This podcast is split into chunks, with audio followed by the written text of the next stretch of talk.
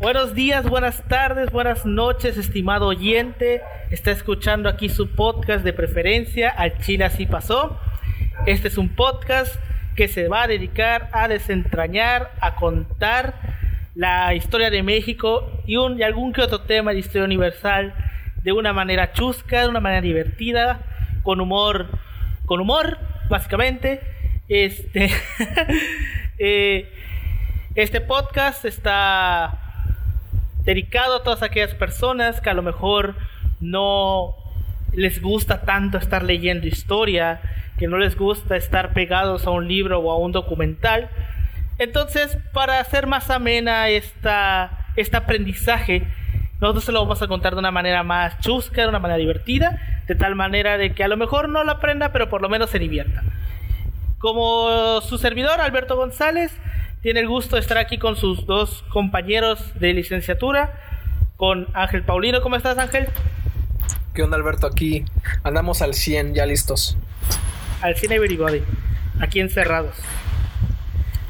Y también con mi amigo y compañero Yoshitaka López. ¿Cómo estás, Yoshi? Un gusto, todo bien, ya sabes, aquí encerrado por la pandemia, pero sacando las cosas adelante. Ya ves, ya ves, aquí todavía por nuestro sexto mes de cuarentena, aquí en nuestro amado país México. Y los que, y bueno, y, los que eh, faltan. Este podcast, exacto, y los que faltan. este, pues bueno, este podcast, como ya está comentando, está dirigido a, a personas que a lo mejor no les gusta tanto la historia. Entonces, ¿les parece si iniciamos? Simón. Adelante, adelante.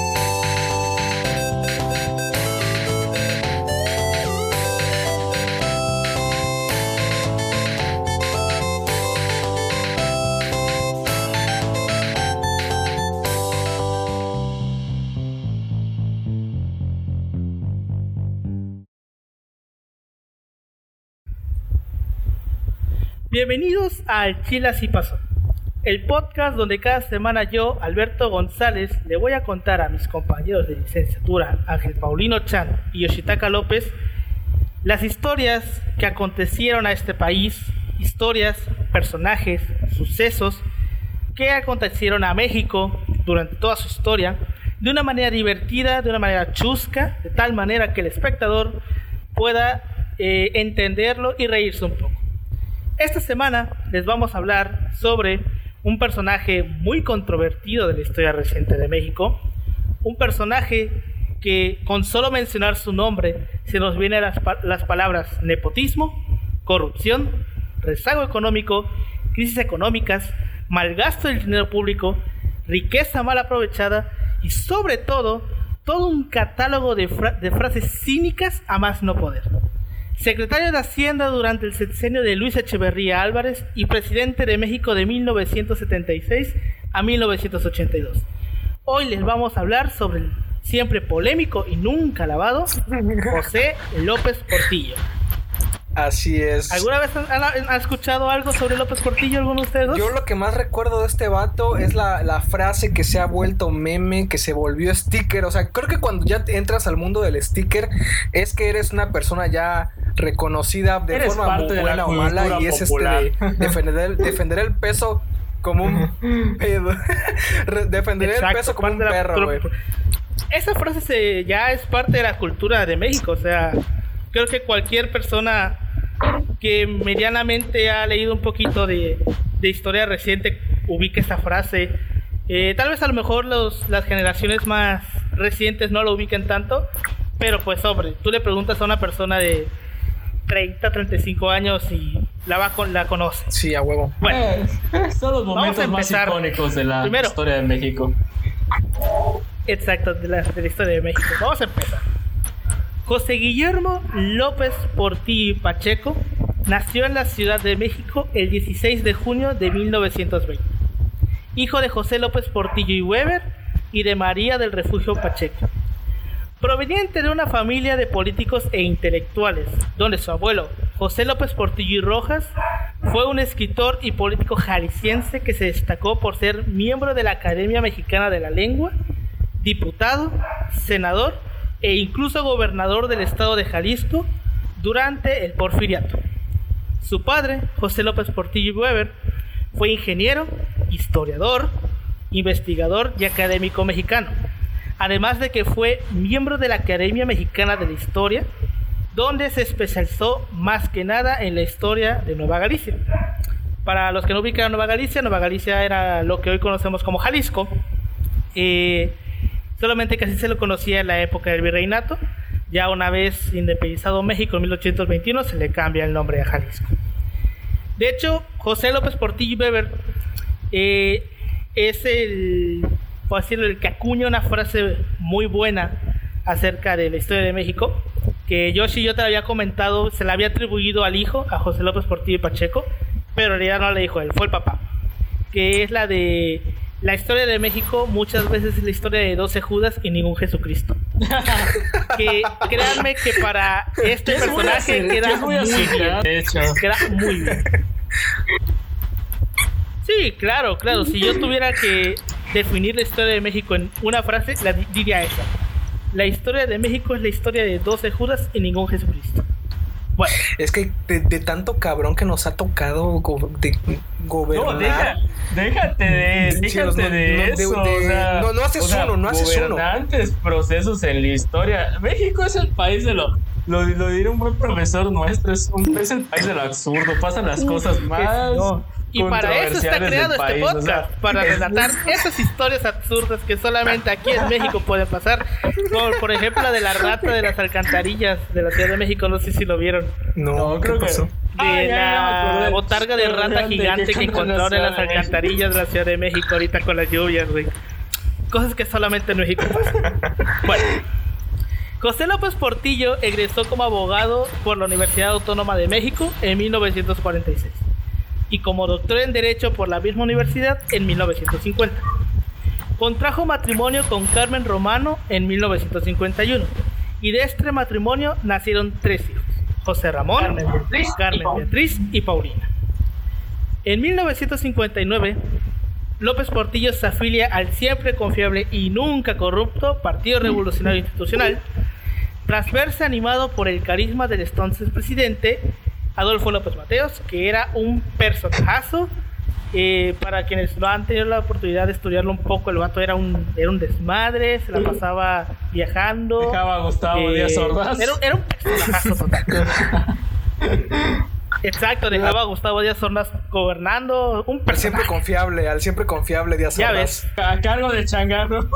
de Changarro, siempre a cargo de Changarro. Exacto. Bueno, obtuvo una plaza como catedrático en la Facultad de Derecho de la UNAM, la cual fue heredada por su íntimo amigo de la adolescencia, ojo a esto, Luis Echeverría Álvarez. Durante su estancia como catedrático dio clases a un joven, a un joven X llamado Miguel, Miguel de la Madrid Hurtado, el cual le revelaría en su primera magistrura. Fue profesor fundador del doctorado en Ciencias Administrativas de la Escuela Superior de Comercio y Administración del Instituto Politécnico Nacional en 1961 y además ocupó varios cargos antes de ser mandatario de nuestro país. Primero, estuvo al frente del Consejo de Planeación Económica y Social, fue asesor técnico de la Oficialía Mayor de la Secretaría de Educación, asesor de la Oficialía Mayor de la Secretaría del Patrimonio Nacional, director general de la Junta de, Mejoras Materiales de la CEPANAL, coordinador y asesor de la Comisión de Desarrollo Urbano No Fronterizo, representante del Congreso, del Congreso de, de Planeación y Habitación, celebrado en país, y finalmente secretario de Hacienda de 1973 a 1975, a petición del entonces presidente Luis Echeverría. Su amigo íntimo. Echeverría, su camarada. y sin formación económica, ¿eh? O sea, a eso vamos a llegar. porque era, abogado de oficio, Era abogado de oficio. Hoy en día lo vemos. Y cabe, cabe recalcar una cosa más: es que Echeverría lo pone por puro capricho porque su secretario de Hacienda le dijo que ya no podía gastar más dinero. ¿Y qué hizo Echeverría? Dijo: pues vamos a darle la plaza a mi buen amigo Portillo. pues, pues a este Vato, eh, se me hace una buena decisión, ¿no? Es como, vamos a poner al compa, ¿no? Que de, la primaria. Porque se ve que es buen pedo. exacto, eran amigos desde la primaria. Y aparte, entre ellos había un tercer personaje oh, que ahorita vamos a llegar a personaje. Este, precioso ese personaje. Muy buen personaje. Y ya ven, a lo mejor tu amigo de la primaria es el próximo presidente de México y te da trabajo. Exactamente. Nunca, le pegas al gordito. Nunca le pegas al gordito, pues. Exacto, nunca te el gordito presidente de la nación. Ya ves. Bueno, exactamente como decía Paulino, este fue muy controvertida esta decisión porque el güey era un abogado. El güey no tenía ni perra idea de qué, de cómo organizar las finanzas. Y pues mucha gente se le puso en contra al entonces presidente de que pues era un de que pues era amiguismo, como le solemos, le solemos decir. No es nepotismo porque no eran familia, pero amiguismo. Que hoy en día nosotros lo vemos súper normal de que haya gente, por ejemplo, un médico en la en, en ¿cómo se llama la del deporte? Este, la CONADE. la CONADE. No, la CONADE. Que hay un médico como director de la CONADE, es como el que, güey, ¿qué va a hacer un médico en la CONADE?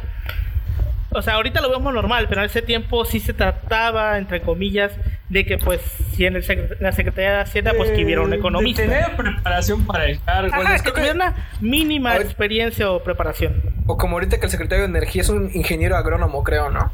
Exacto. o como el güey que es presidente de la comisión de... ¿eh?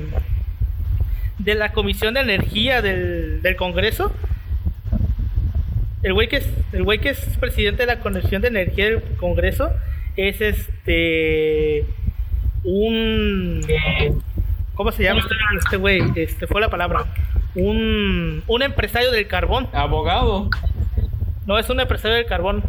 Entonces el güey cada vez que quieren echar a andar un proyecto pone como que la energía de ese proyecto sea a base de carbón porque el güey es un empresario del carbón. Bueno. Poniendo los intereses sobre los, los intereses sobre los demás. Exactamente. Porque solamente se saca adelante a México. Va.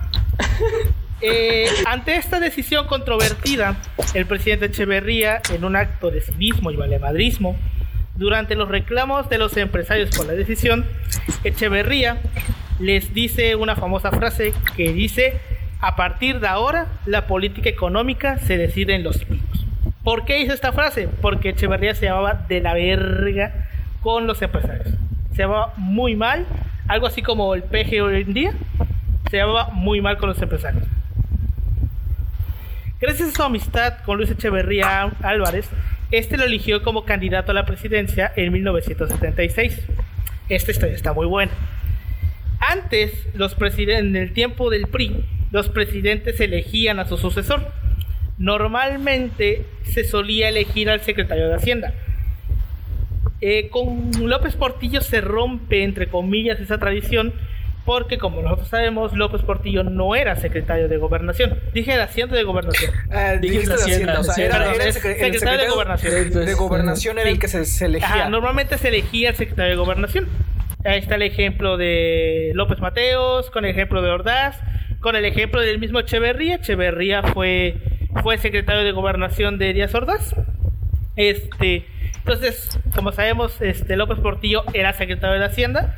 Entonces, por así decirlo, rompe esta pequeña esta tradición dentro del PRI de que el sucesor es el secretario de gobernación. Bueno, técnicamente rompe esa tradición, pero no rompe la del dedazo, o sea, sigue siendo sí, dedazo. sigue estando el dedazo, pero la de que el secretario de gobernación sea el elegido, pues no. Y de hecho, desde que López Portillo es el elegido, por así decirlo, el elegido básicamente, se, ya nunca más el secretario de gobernación es el, es el siguiente. Porque el sucesor de López Portillo, que fue Miguel de la Madrid, que si escucharon bien al principio, López Portillo le dio clases, este, era secretario de programación y presupuesto. El que le sigue a Miguel de la Madrid, que es Salinas, Salinas era igual secretario de Programación y Presupuesto. Y después de Salinas, que es Cerillo, que bueno, originalmente iba a ser Colosio. Colosio tampoco fue secretario de Gobernación, era, era secretario de Desarrollo Social. No llegó muy lejos. Ajá, no llegó muy lejos. Este, y Cerillo, que al final fue el que terminó siendo, era secretario de Educación. Entonces, entonces pues ya nunca más se volvió a repetirse. A, a elegir al siguiente presidente como el secretario de Gobernación. De hecho, el que le siguió a Cerillo, que era Francisco Labastida, era secretario de Gobernación, pero pues no ganó. Entonces, no, no cuenta. Bueno, en las elecciones de 1976 fueron, por así decirlo, de una manera mm, sencilla, muy surreales, porque eh, muy fiel al estilo mexicano, López Portillo no tuvo adversarios. Y no lo estamos diciendo en sentido figurado de que el PRI tenía comprado, entonces nadie era su adversario. No, es que literalmente no tuvo adversarios. En la boleta electoral solamente aparecía el nombre de López Portillo. Era el candidato. era el único candidato que aparecía en la boleta electoral. ¿Por qué? Porque el PAN, dentro del PAN se estaban peleando, muy al estilo del PAN, estaban agarrando sillazos como el PRD este, de ese tipo, el PRD, por supuesto. El PAN no presenta candidato porque se estaba peleando dentro del partido, se estaban peleando los, los miembros del partido. Y el único candidato, entre muchas comillas, que se registra es eh, Valentín Campa por parte del Partido Comunista Mexicano. Pero el Partido Comunista Mexicano no tenía registro oficial. Porque antes, para que pudieras tener registro eh, como partido, la Secretaría de Gobernación te tenía que dar el permiso. Si no te daba el permiso, pues no eras partido. Aparte estaba muy de hecho, gracias a esta elección empiezan una serie de reformas electorales para que los partidos se puedan pueda haber más partidos sin necesidad de que la Secretaría de Gobernación, que era la que llevaba las elecciones en ese tiempo, eh, los, los admitiera, ¿no? Bueno, entonces, como Valentín Campa pertenecía al Partido Comunista Mexicano y el, Comunista Mexicano no tenía registro, pues no apareció en la boleta. Y eh, si a alguna persona se le ocurría votar como, como por Valentín Campa, se le contaba como nulo o como, como voto por un candidato no, no registrado. Entonces, realmente no se sabe cuántas personas votaron por él.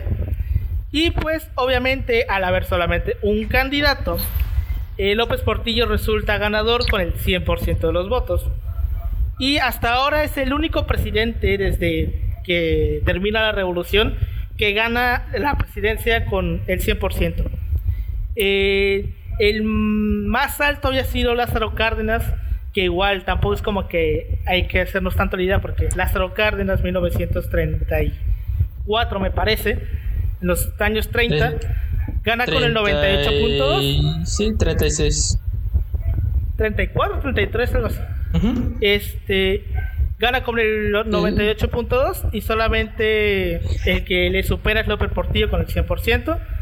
Y López Portillo, después de López Portillo es Miguel de la Madrid con el 71%. Y desde Miguel de la Madrid hasta las elecciones más recientes presidenciales, la de López Obrador, fue el, el único candidato que ganó por mayoría absoluta. Sea, desde 1982 no se tenía una victoria por mayoría absoluta por parte de un candidato. Ok. Oficialmente su sexenio empieza el 1 de diciembre de 1976. En su gabinete destacan, destacaron muchas figuras políticas que hasta el día de hoy algunas personas, algunas de estas personas siguen metidos en el mundo de la política o tal vez ya no estén metidos en el mundo de la política, pero en su momento lo estuvieron. Como secretario de Gobernación puso a Jesús Reyes Heroles. Como secretario de Programación puso a Miguel de la Madrid Hurtado, que sería su, sucesor. Y como, y como secretario de Educación Pública puso a un personaje que hoy en día está resonando mucho porque está buscando la presidencia de Morena, que es Porfirio Muñoz Ledo Así que Porfirio Muñoz Ledo ya ven desde 1966 ya estaba por ahí robando un poquito de dinero.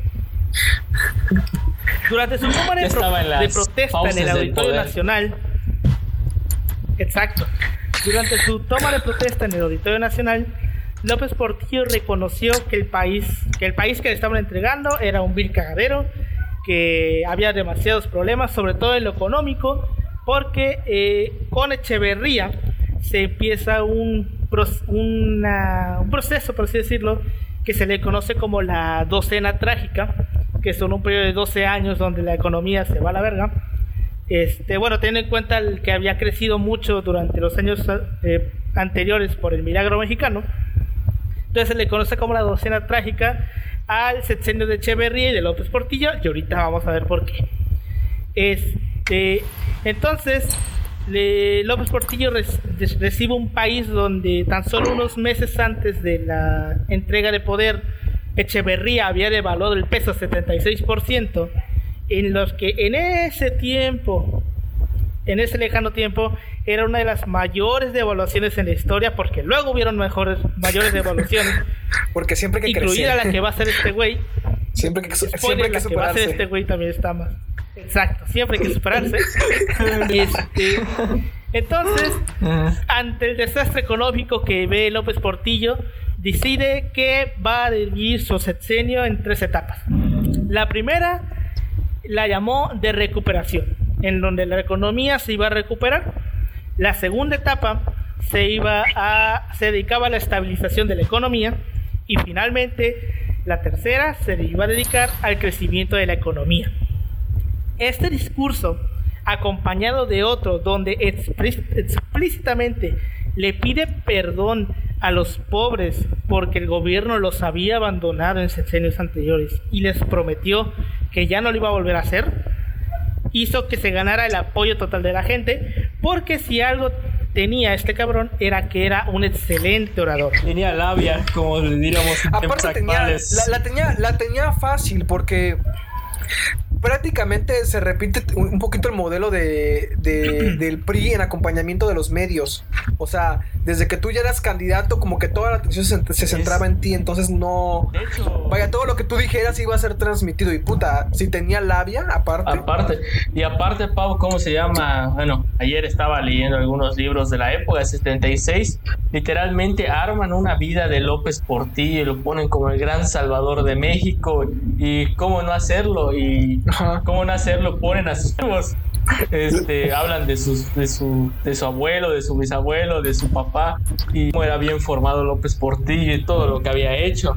Entonces, pues, eso cara de vez una propaganda por parte de una cosa y por otra cosa y por otra parte es el PRI, o sea, hubiera otro candidato, López Portillo hubiera ganado como sea, porque pues algo conocemos del buen democrático PRI es, la pluralidad democrática. Estamos en la, en la época de la guerra sucia.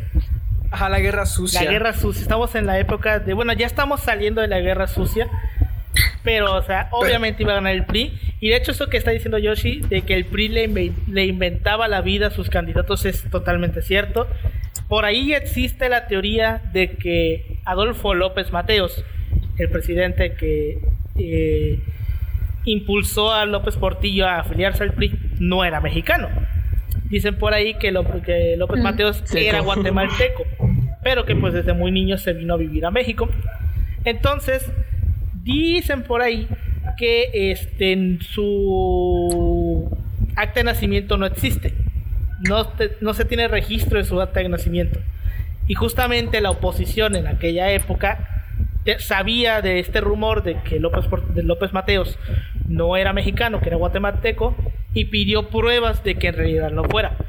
Y me parece que entregó este unos unas boletas de la escuela, entregó creo que su fe de bautismo, que vete tú a saber por qué demonios entregas una fe de bautismo como documento de, identificación nacional. Este, pero no entregó al final ningún documento oficial como tal. Entonces, Porque los problemas este, modernos requieren soluciones modernas. Exacto. Bueno, virreinales.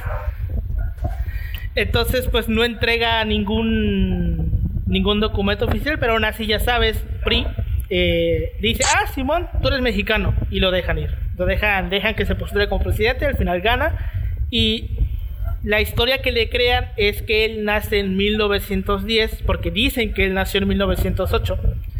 Este, el PRI dice, la historia oficial dice que nace en 1910 y que porque ya sabes, ¿qué empezó en 1910? La, La revolución. revolución. La ¿Y revolución. cómo se llamaba el partido? Partido de la Revolución Mexicana. Partido Bueno, de la Revolución de Sana. pero pues se Ah, bueno, sí, seguía por eso. identificando con las ideales de la revolución y pues alguien que nació en 1910 sabe perfectamente lo que la revolución mexicana eh, implica para el país y bla bla bla bla bla bla. Nos estamos desviando.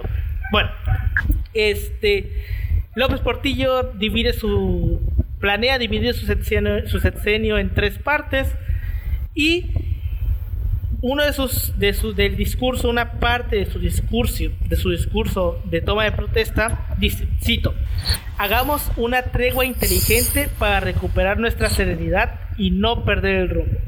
Podemos hacer de nuestra patria un infierno o un país donde la vida sea buena. ¿Qué quiere decir esto? Que básicamente lo que se supone que se debería hacer en una democracia normal, que es, ya ganó este güey que a lo mejor es mi enemigo, bueno, vamos a trabajar juntos por el bien del país, cosa que aquí no pasa. Obviamente la oposición, al ver que gana el otro partido, hace, hace lo imposible por hacer la vida imposible al partido que está en el poder, pero pues se supone que en una democracia debería ser así como él, López Portillo planteaba, ¿no? Ok. El gobierno de López Portillo se podría calificar como un absoluto desmadre, lleno de nepotismo, amiguismo y corrupción. Desde el inicio de su sexenio le dio cargos importantes a sus familiares. A su primo Guillermo lo puso al frente del Instituto Nacional del Deporte. A su hijo José Ramón lo designó como subsecretario de Programación y, Re- y Presupuesto. Y todavía tuvo el cinismo de reconocerlo como el orgullo de su nepotismo. Frase muy histórica también de este güey. Su esposa Ah, se, se dedicó a viajar a distintos países con su piano porque creó la Orquesta Filarmónica de la Ciudad de México y se puso como pianista principal a ella misma, ¿no? Y se fue por todo el mundo a hacer presentaciones. Inclusive le dio un puesto público a su amante.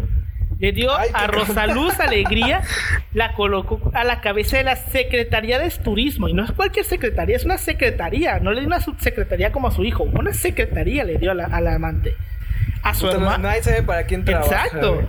Y, y al final, esta amante mm, termi- solamente se la podemos mencionar aquí y desaparece, güey.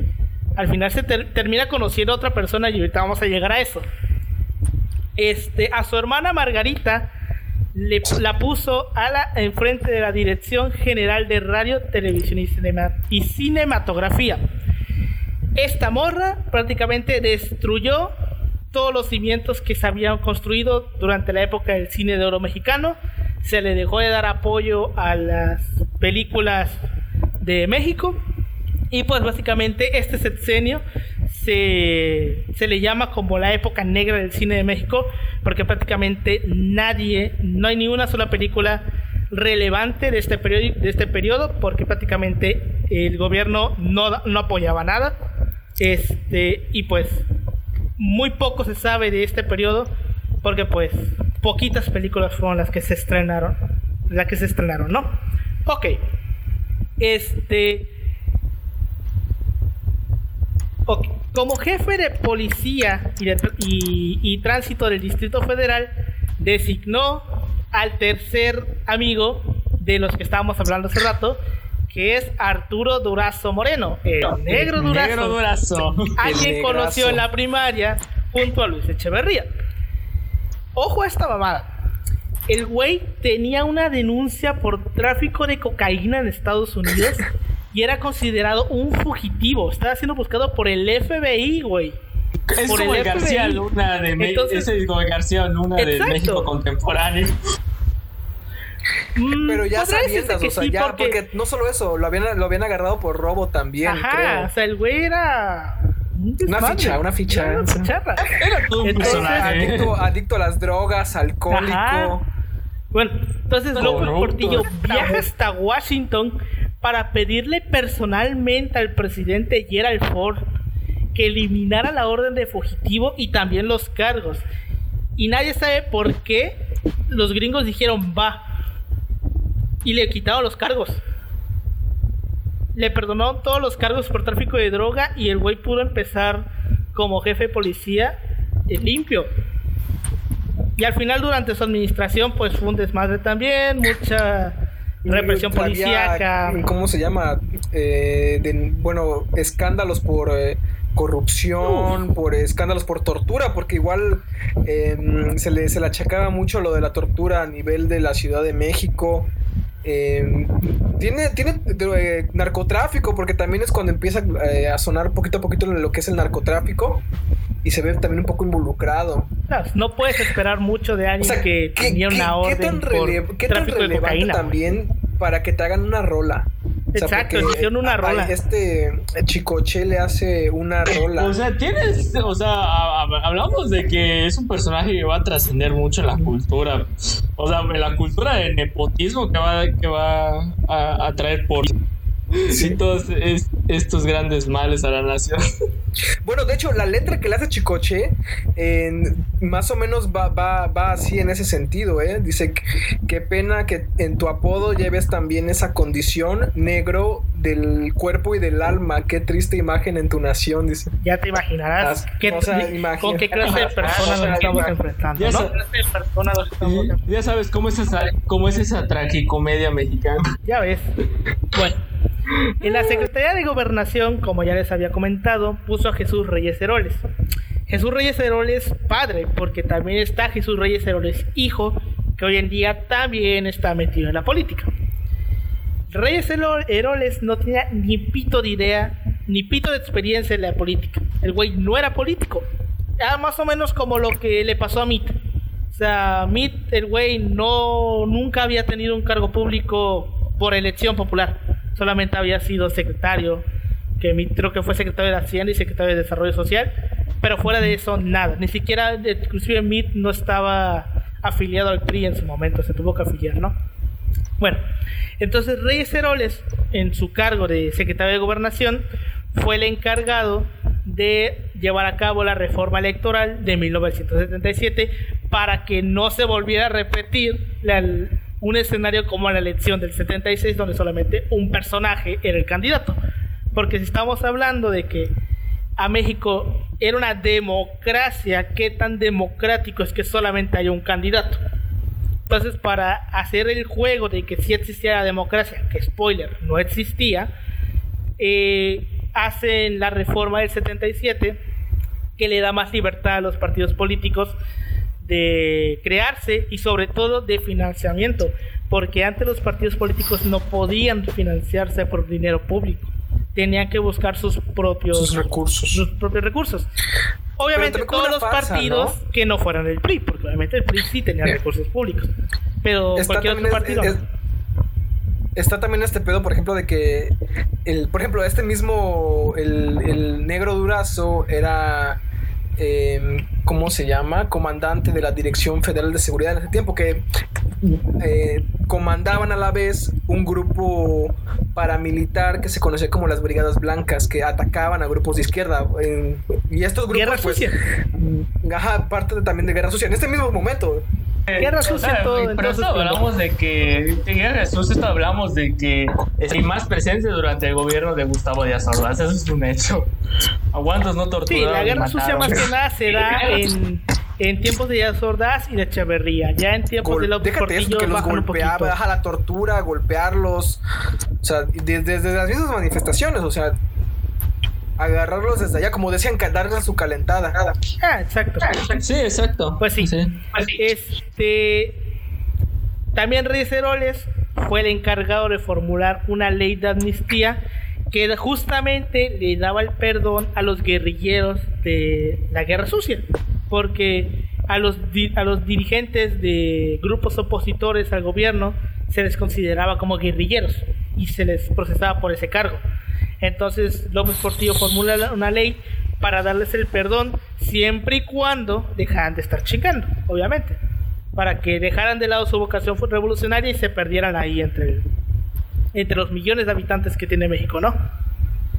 También durante el sexenio de López Portillo se mantuvo la tradición de censurar a todos aquellos medios que criticaran abiertamente al gobierno, cosa que entre comillas hoy en día ya no existe pero pues todos sabemos que aún el gobierno mete mano en los medios de gobernación, de los, medios de comunicación. Entonces, durante el sexenio anterior al de López Portillo, el de Luis Echeverría, este, se organizó un boicot contra el periódico Excelsior. Creo que todos conocemos el Excelsior, porque el Excelsior era un periódico opositor al gobierno y pues criticaba duramente al gobierno de Echeverría por los pedos de la economía, bla, bla, bla, bla, bla, bla, ¿no? Ok. Dicho boicot ocasionó que el director del diario, Julio Scherer García, dejara la dirección del diario y fuese expulsado de esto, porque obviamente el boicot era puesto por el gobierno, no era boicot así de la gente, era por el gobierno. Y pues obviamente el director terminó renunciando porque por la presión. Ante esto, Scherer funda el semanario Proceso. Todos conocemos a Proceso hoy en día como una de las revistas de crítica Más del gobierno fuertes, más, más- y- y más reconocidas, vendidas, ¿eh? más fuertes y reconocidas. Sí. Entonces, Proceso obviamente mantuvo su postura crítica hacia la gestión de López Portillo, particularmente en la última parte de este sexenio, por razones que ahorita vamos a ver, pero que tienen que ver mucho con la economía. Entonces, este tipo de medios estaban financiados por dinero público, obviamente. Entonces el, presi- el presidente determina hacer un nuevo boicot. Ya, aquí ya estamos hablando de, de López Portillo presidente. Entonces López Portillo determina hacer otro boicot ahora a proceso, retirando la publicidad oficial del semanario. Es decir, ya no le vamos a dar re- recursos públicos. Entonces, como ya no estaba recibiendo recursos públicos, ya nadie quería eh, publicitarse en, en proceso. En una comida por el Día Mundial de la Libertad de Prensa, irónicamente, un periodista de nombre Francisco Martínez de la Vega, pues le dice a López Portillo que se está pasando de lanza porque pues eh, tiene una actitud muy hostil hacia los medios. Y López Portillo le responde, cito, una empresa mercantil organizada como negocio profesional tiene derecho a que, el esta- a que el Estado le dé publicidad para que sistemáticamente se lo ponga. Esto, señores, es una relación perversa, una relación morbosa, una relación sadomasoquista que se aproxima a muchas perversidades que no menciono aquí por respeto a la audiencia. Te pago para que me pegues, pues no faltaba más. La famosa. Básicamente aquí No está que diciendo me que, para te estoy peguen. pagando para que no me pegues, güey. O sea, te estoy dando dinero para que me estés jodiendo, pues no, te lo voy a quitar. O habla bien de mí, o sea, te estoy pagando bien, dame un buen servicio. Es, es, es- es- Exacto, te estoy pagando para que vengas a estarme criticando, pues no. También el sexenio de López Portillo se caracterizó por la política internacional. Esto también tiene que ver mucho en lo que pasó a la posteridad con López Portillo, ¿no? En 1977, después de la caída del franquismo en España, se reactivaron las relaciones con el país europeo porque pues habían roto cuando estalló la guerra civil española y no hacía falta más. El primer embajador mexicano en España después de que se reactivan las mm, relaciones, adivinen quién fue. El Díaz Ordaz. Adivinen, el. Díaz Ordaz. Exacto, fue Díaz Ordaz, que justamente eh, siendo, siendo embajador de México en España, es cuando le hacen esa entrevista donde el güey dice que estaba orgulloso de su De sexenio, pero 168. sobre todo de 1968, porque le permitió salvar al país. Ah, o sea, hazme el chingo, a favor, ¿no?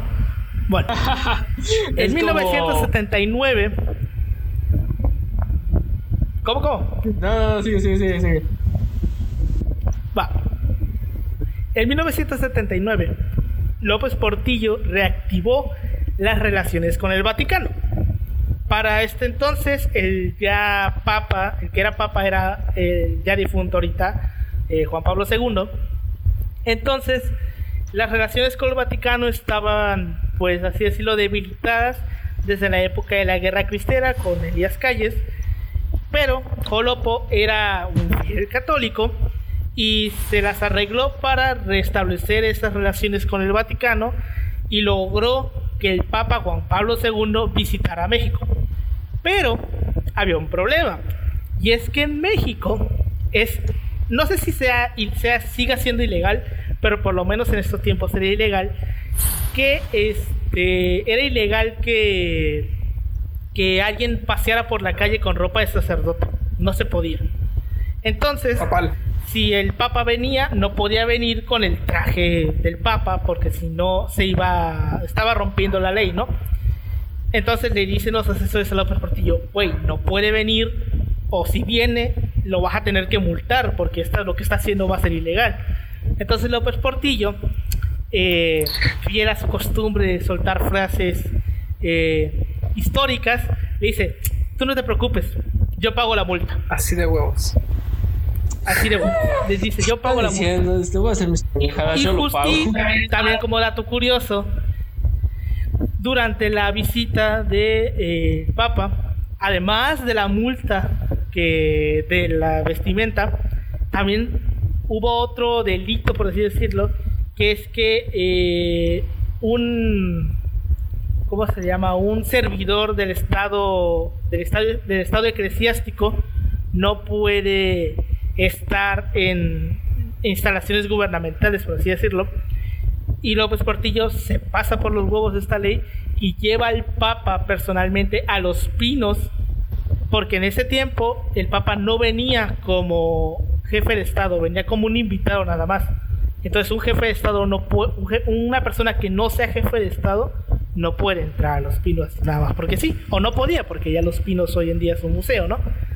Entonces los partidos se pasa por los huevos esta ley y lleva al Papa a los pinos, ¿por qué? Porque en los pinos vivía su mamá y su mamá, como ya estaba viejita, no podía salir a, a, la, misa, entonces llevó al Papa personalmente hasta los pinos solamente para que el Papa le hicieron una misa especial a la mamá. Que obviamente López Portillo, entre comillas, pagó de su bolsillo. No sabemos si en realidad lo pagó. Porque no hay nada. Él dice que sí lo pagó. Sus personales con el erario público y no hay nada mejor que defender la Constitución llevando a este llevando al mismísimo Papa en los pinos para la ley, la separación Estado-Iglesia. Parece. Yo me imagino que Juárez en su tumba revolcándose ahí, ¿no? Imagina, imagínate. No, no, no. Imagínate cómo se debió haber estado revolcando Elías Calles, güey. Oye, sí es cierto, güey. Imagínate Elías Calles revolcándose en su tumba porque metieron a, al güey que más odiaban en el mundo a los pinos. O sea, imagínate.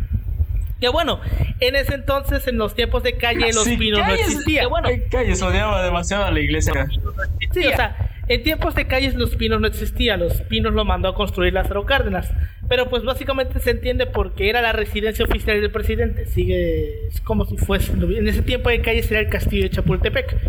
Pero imagínate, es como si hubiera metido al Papa en el castillo de Chapultepec. Bueno, en ese mismo año, en 1979, el gobierno mexicano se, opuso al régimen nicaragüense de Anastasio Somoza de Baile. Y tras la caída de este y el triunfo de la revolución sandinista, México participó apoyando a los, a los sandistas e intentó mediar entre Estados Unidos y el, y el nuevo gobierno nicaragüense. Pero con el arribo de Ronald Reagan, el actor, que si ustedes vieron Volver al Futuro, eh, cuando llega Marty al pasado, le preguntan quién es el presidente y él dice, no, pues Ronald Reagan.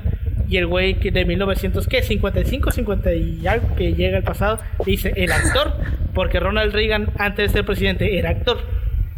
Este, referencia muy pendeja.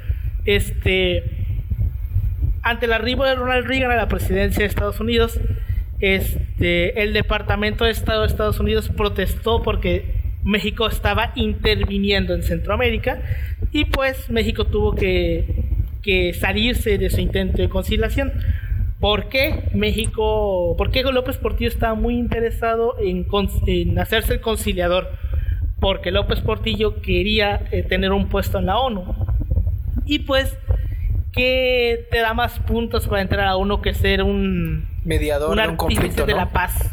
No, un pacifista sea, el güey quería un puesto en la ONU y se hacía el pacifista para que le dieran el puesto. Spoiler, no le dieron el puesto. Nunca lo tuvo. sea, lo hubiera tenido si hubiera tenido un pariente ahí y hablaría, estaríamos hablando de nepotismo y bueno. Ya ves. Bueno, en el caso de Nicaragua, Cuba compartía con México el interés de ver triunfar, de ver triunfar a la revolución sandinista. Entonces, Cuba había desempeñado un papel muy importante a favor de, a favor de la revolución sandinista y eh, ya que había dado asesoría militar, apoyo económico y armamento. López Portillo, aprovechando el, el contexto de que, oye, este güey está buscando lo mismo que yo, Cuba es un país con el que se rompieron relaciones en su momento, pues vamos a reparar esas relaciones y invita a Fidel Castro a México para que expusieran sus ideas en, pues eh, sobre el tema de Centroamérica, en especial eh, el de Nicaragua. Fue así que el 17 de mayo de 1979, después de 25 años de no pisar México, eh, Fidel Castro se entrevistó con López, con López Portillo en Cozumel, en Quintana Roo, y se reactivó la relación con Cuba. Pero de manera muy fría, ¿no? Porque todavía no era como que una, una relación como tendría un país, por ejemplo, Estados Unidos, México, Estados Unidos, México. Bueno, y hasta la fecha. Ah, sí, obviamente, o sea, son, son relaciones, básicamente. Sí, hasta la fecha. De hecho, hace rato iba a decir Hugo Chávez en vez de Fidel Castro, se me estaba yendo el pedo. Yo la verdad cuando alguien dice eh, debería de haber una revolución socialista en México, yo no entiendo a esas personas porque es como que, güey, tienes al principal enemigo del socialismo enemigo del arriba socialismo, de arribita, ti arribita, arriba de arribita. ti güey O sea, lo tenemos, lo tenemos yo no sé arribita, cómo o sea, piensas que esto va a ser una buena fregó la idea mitad del territorio, no le busques, no le Exacto, o busques. sea, Claro, o sea, no le busques. Al- a menos que llegue, a, a menos que algún día, algún día llegue este Bernie Sanders a la, a la presidencia o la, la morra esta que está de moda, que es eh, la, prim- la mujer más joven en el Congreso ahí en Estados Unidos, chance, chance, chance. Y aún así lo dudo. No. y, y aún así no lo ten, creo. ten por seguro que, que ni en pedo, güey, ni en pedo. Se empiezan a crucificar los de frena ahí Sí, de ni en pedo. Exacto, sí. Mex- Hace- México comunista. hace sus plantones ahí en el DF. Bueno, ¿Ya viste que se pusieron con tiendas de campaña? ¿cómo? Se pusieron con tiendas de Sí, campaña. sí, hicieron sí. su De hecho, yo había visto que estaban publicitando esto, es, plantón, esto es muy 2006. Co- completamente. Y dicen que ahí se van a quedar hasta que renuncie. Les doy Oye, dos semanas, repite. Dos semanas y se van a ir. Sí, a Dos huevo. semanas o se van o los corren. Una de dos. Bueno. No, se van, se van porque es incómodo, güey. O sea, imagínate dormir en el piso y todo ese pedo. Eh, O sea, los bueno. pobres, o sea, estás viendo y no ves, o sea. Ah, o sea, eh, tenemos un fascismo y, no, y un según, según un comunismo, quién sabe hasta dónde vamos. Bueno, en materia económica, el gobierno de López Portillo fue un tremendo cagadero, ya que una serie de decisiones estúpidas y sin sentido detonaron una crisis económica nunca antes vista hasta ese entonces. Hasta ese entonces, porque obviamente México con su increíble capacidad de superarse se metió en crisis peor en el futuro. El gobierno pidió préstamos al Fondo Monetario Internacional, llegando en 1977 la deuda externa a 20.948 millones de pesos, que, vía- que más o menos es cuatro veces más la deuda que existía al final del periodo de Díaz Ordaz. O sea, básicamente estamos diciendo que en 17 años la deuda se cuatriplicó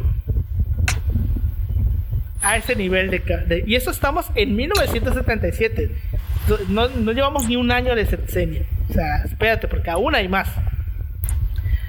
Entonces México como ante esta situación de que tenía la deuda le había crecido mucho no tenía dinero para pagar la deuda inclusive ya este López Portillo ya había dicho no podemos pagar la deuda porque ya nos quedamos sin petróleo ya no tenemos este, una manera eh, buena de producir dinero, cuando todo parecía perdido, hagan de cuenta que del cielo salió una luz de esperanza, que como si fuese obra del destino, vino a, entre muchas comillas, bueno, sí, sí lo vino, pero al final, pues, por cosas que vamos a ver más adelante. Le dio un respirito, ¿no? Ah, le dio un respiro.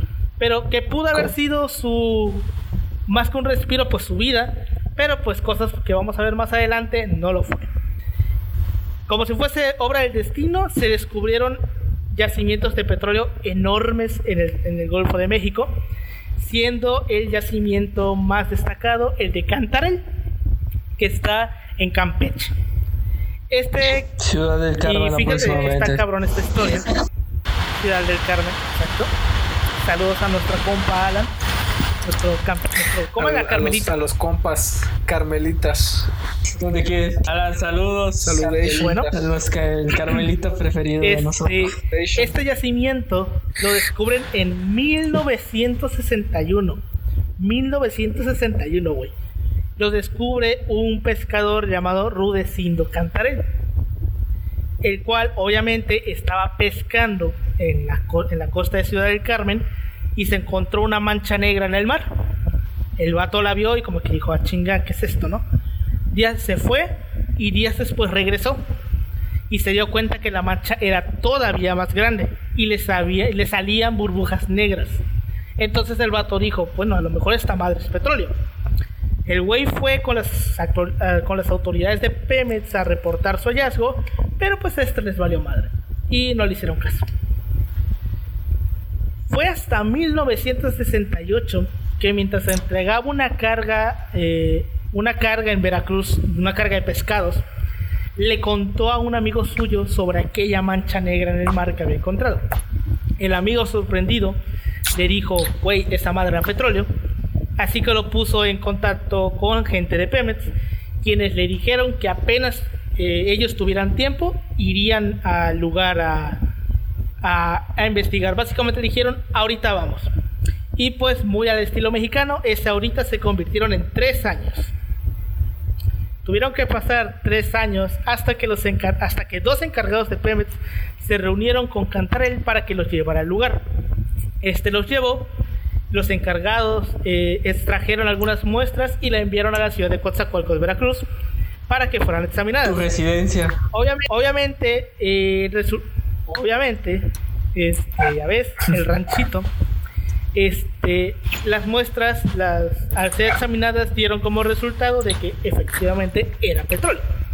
Entonces, Pemex los siguientes años siguió enviando expertos a la zona y descubrieron que el yacimiento que había encontrado Cantarell era el yacimiento más grande de petróleo de toda Latinoamérica y del mundo hasta ese entonces, porque luego se descubrió otro todavía más grande. Pero por razones de infraestructura y todo eso, no se pudo explotar hasta 1981. Fue así en este año, en el 81, cuando el gobierno de López Portillo, al gobierno de López Portillo se le presenta la oportunidad de oro. ¿Por qué? Porque estamos diciendo de que encontramos chingos de petróleo y paralelamente a que estamos encontrando chingos de petróleo, en el Medio Oriente estalla una guerra entre Israel y los países árabes, que se le conoce como la guerra del Yom Kippur en esta guerra, Israel obtuvo una aplastante victoria contra sus vecinos árabes. ¿Qué sabemos de los árabes y el petróleo? Pues que, tienen, mucho dinero de petróleo a nivel mundial, ¿no? Excepto que tienen un chingo. Entonces, los árabes derrotados y emputados dicen, ah, pues va, me ganaron, pero ahora a todos los países que apoyaron a Israel no les voy a vender. La, segunda crisis energética, ¿no? la segunda crisis energética. Exacto. Es, es, demasiado. Es una crisis. Y es una, es una crisis energética. Es una crisis energética bastante fuerte para el mundo. Y México se va a, beneficiar por lo que hicieron los árabes. O sea, es como que tienes la mala suerte, güey. O sea, es como que sabes que no tienes estrella y te pasa algo bueno y al día siguiente ya, ya te rompiste un brazo, al día siguiente ya te llevó la, te moriste. O sea, tienes buena suerte y viene algo y te la caga. O sea, es la, historia de José, de José López Portillo. Pues podría decirse que sí, pero el Ajá, vato bueno, también tiene ajá, la sí, sí, culpa. sí. por qué. Bueno, entonces, ¿quiénes eran estos países que apoyaron a Israel? Pues Estados Unidos, Japón y sobre todo Europa Occidental. España, Inglaterra, Francia, etcétera, ¿no? Esto provocó el aumento del precio del petróleo. Entonces, con un petróleo caro un y un yacimiento enorme que había acabado recién descubierto, pues México tenía enfrente una, una mina de oro, podríamos decirlo. Estaba en una posición inmejorable a nivel internacional y obviamente nosotros no teníamos, por así decirlo, los recursos para explotar eh, bien lo que eran los yacimientos de petróleo. Entonces México pidió más préstamos al Fondo Monetario Internacional y el Fondo Monetario Internacional se los acepta porque pues estaba de que, güey, el vato tiene petróleo. O sea, si nosotros le vamos a prestar a este vato en 2, 3 años, ya va a tener el dinero de vuelta. Y le prestaron dinero. Le prestaron una cantidad inimaginable de dinero. De hecho, algo que dicen los secretarios, bueno, los funcionarios de Hacienda en ese tiempo, es que cuando los funcionarios iban a estos congresos internacionales de economía, los banqueros este, estadounidenses, de, todo, japoneses, de realmente los perseguían por los créditos, este, porque pues estamos hablando de que pues México tenía un montón de petróleo, tenía buenos yacimientos. ¿Qué vamos a pasar con esto, con todo este dinero? Sí, exacto. Ahorita vamos a ver qué es lo que va a pasar. Entonces México tuvo, una, tuvo acceso a, un montón de préstamos internacionales y con, y con ello a una cantidad de dinero inimaginada para extraer el, el petróleo. Pero recordemos, era dinero prestado, prestado. Entonces, con todo el dinero obtenido por los préstamos, López Portillo olvidó por completo el, pra- el plan de tres fases y se puso a gastar el dinero como un maldito loco. Modernizó todas las áreas posibles del país. Sí, sí, sí. Pues obviamente tienes un montón de dinero, pues ¿qué haces? Pues lo voy a gastar. Total, diría una buena amiga mía, el dinero va y viene. Yolo, ¿no? yolo.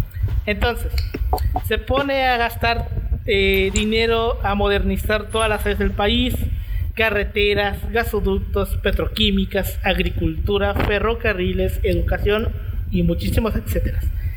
Así fue como México se unía al selecto grupo de países considerados como ricos, ya que solo con el petróleo se habían generado 100 mil millones de dólares en ganancias.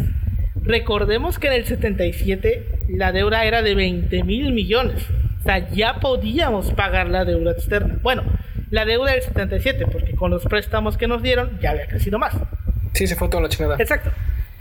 Entonces, en este punto donde México tenía un montón de dinero, López Portillo se mandó otra de sus frases célebres, ya que ante todo el dinero que teníamos, llamó a todos los mexicanos a ser prudentes y a administrar la abundancia.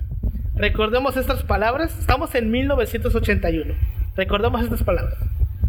Sin embargo, como todo en esta vida, esto no fue para siempre. Porque a finales del 81, eh, cuando por fin se pudo comenzar a explotar el yacimiento de Cantarell, ocurrió el desastre.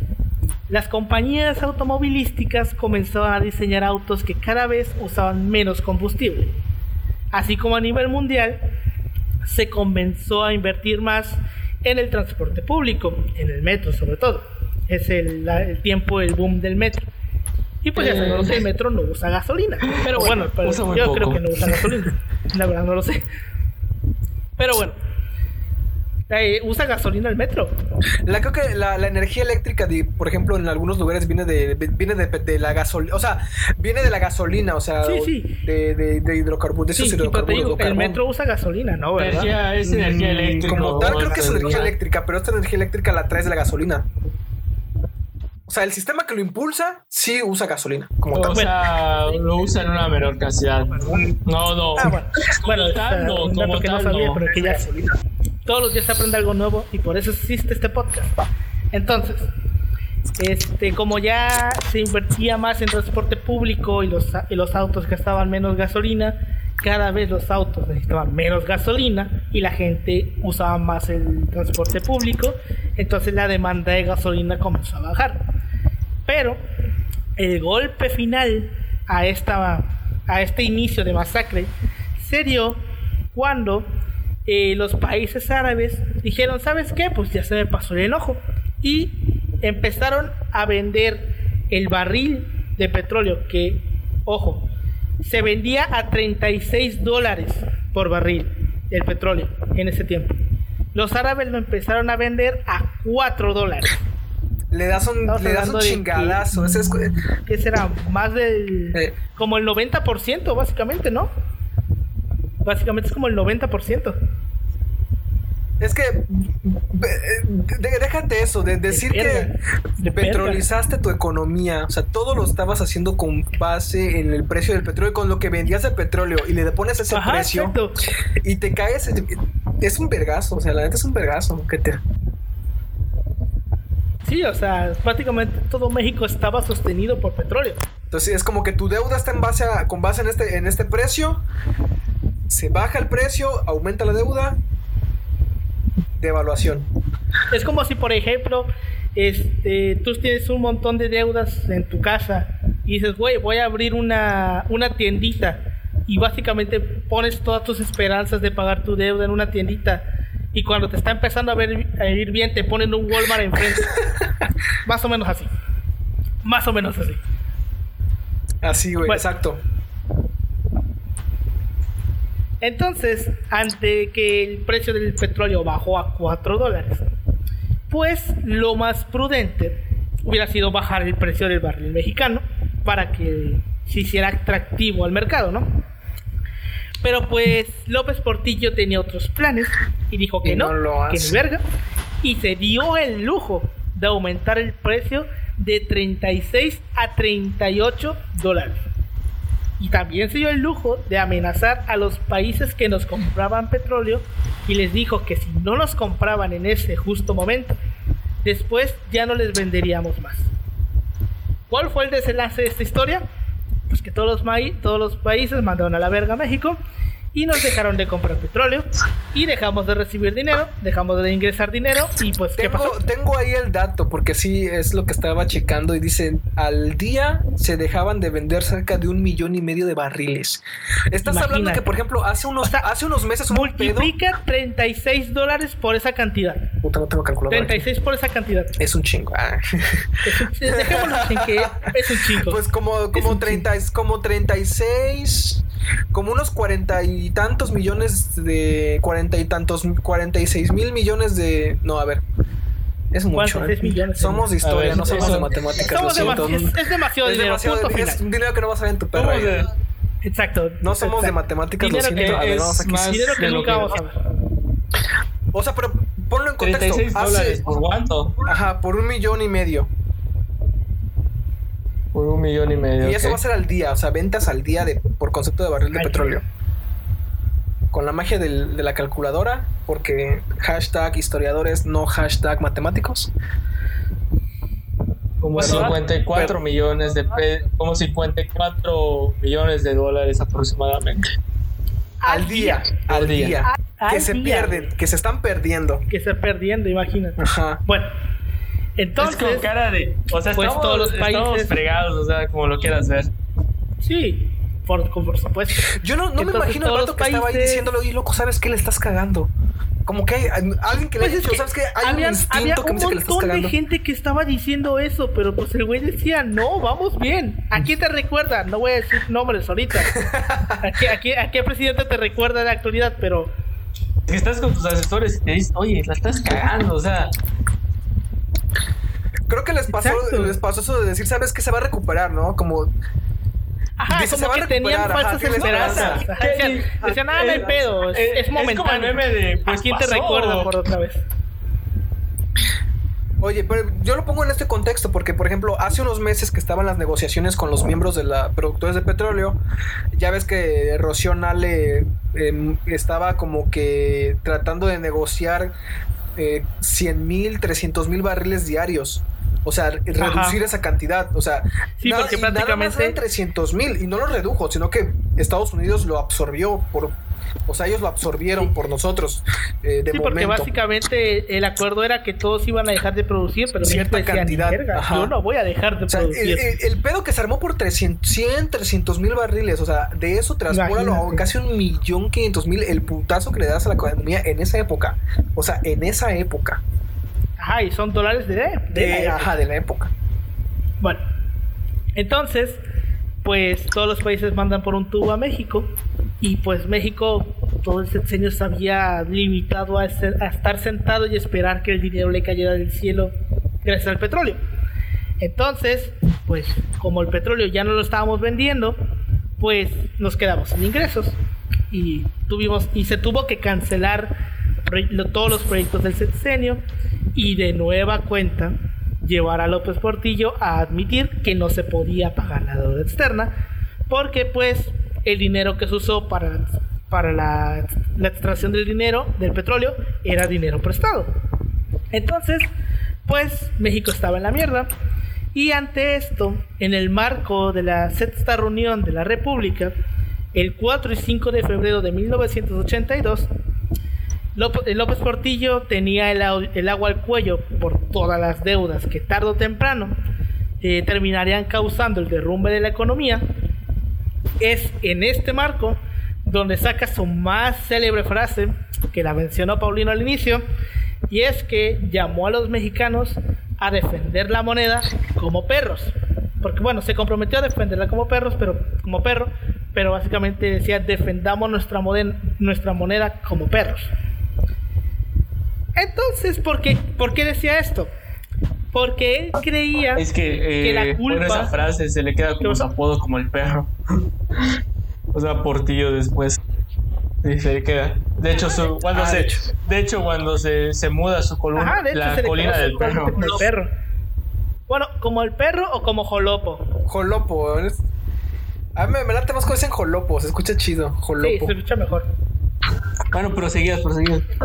Bueno, López Portillo. Entonces, eh, López Portillo dice esta frase porque él creía que los enemigos de la nación estaban detrás de las, de las embestidas en la economía. O sea, él creía que había enemigos imaginarios que le estaban haciendo la vida imposible a México, cuando en realidad pues, prácticamente era culpa de este güey de que la economía estuviera así. Pero pues él estaba le echando la culpa a otras personas, a enemigos imaginarios. No quiero mencionar nombres a quien nos recuerda actualmente. Entonces, este, también la frase de eh, defender el peso como un perro viene porque el güey se negaba rotundamente a devaluar la moneda porque él creía que presidente que devalúa se devalúa. Pero, pues, digamos que la crisis era tan grande que dos semanas después de este célebre discurso, López Portillo se vio forzado a devaluar el peso 72%, llegando el dólar a valer 46 pesos. Si hoy nos quejamos de que vale 25 pesos, no tenemos ni perra idea de lo que se viene a continuación. Porque espera, aún hay más, obviamente. Porque aquí estamos en febrero, lo del perro sucedió en febrero. En agosto de ese mismo año se tuvo que devaluar otra vez la moneda, llegando el dólar a unos cómodos 149 pesos. O sea, una devaluación del 470%. Y había más, y lo, que faltaba todavía después. Y lo que faltaba en los sexenios anteriores. Es como, es como, que te levantas un día normal, un día normal y dices, ¿cuánto está el dólar? 150 baros. ¿Qué? Imagínate, si nos quejamos por 25 baros. Imagínate, o sea, tú como a lo mejor trabajabas en el sector turístico y ganabas dólares y tenías como que cierto tipo de deuda en dólares, el putazo al día siguiente de decirse, put, mi deuda es de, era de... Pues si ganabas en dólares no había problema. Pero si ganabas en pesos. Ajá, exacto, exacto. O sea, si ganabas en dólares, incluso si ganabas en dólares te estaba yendo chingón. O sea, si ganabas en dólares estabas perfecto, Bueno, pero, o sea, ponlo, ponlo así, o sea, si el gobierno tiene deuda en dólar O sea, y te, de pronto el dólar de pronto pasa a valer 140, 150 pesos. O sea, es un. Obviamente, es para el gobierno sí. Es una deuda el más gobierno sí. Pero tú, si te están pagando en dólares, Ah, para vas a empezar chingón. a ganar más, porque el dólar va a empezar a ganar más, güey. Bueno, entonces fue en este escenario de la hiperverga que Jolopo llegó a su último informe de gobierno, donde muy fiel al estilo priista de la época, culpó a los banqueros y a los sacadólares de la crisis. No admitió ninguna culpa del desmadre que él había ocasionado e- y aunado a esto dice la frase, cito, soy responsable del timón, mas no de la tormenta. Y se dio el lujo que ahí mismo, sin deberla ni temerla, nacionalizó la banca, para después hacerse la víctima y ponerse a llorar frente al Congreso. Cuando azota, Diciendo, azota el. Ya nos saquearon. Ajá, cuando Azota, azota el estrado. azota el estrado. Ya nos saquearon. México no se ha acabado. No nos volverán a saquear. Pum, putazo del estrado. Spoiler alert. Esa sí pasó después. O sea, hablamos de, hablamos de qué cinismo tienes como para decir, y bueno, sabiendo de que todas las ideas que tomaste es con cara de. O sea, estás bien, fueron no jugando a Mongos, matas al vato ahí. No, no fui yo, güey. No, no fui yo. no, no fui yo yo, no estaba ahí, güey. Exacto. Yo estaba en, en Fue el máquinas. verde. Yo lo vi. Fue el verde, yo lo vi. Yo estaba en electricidad yo. Bueno, exacto, está en electricidad. bueno, esta decisión de nacionalizar la, basi- la, la banca no solo fue estúpida, sino que fue catastrófica para los siguientes gobiernos, ya que fue una decisión tomada de putazo, sin ningún tipo de planeación, que se estima, ojo, costó 3 billones de pesos. Billones, güey, no millones, billones.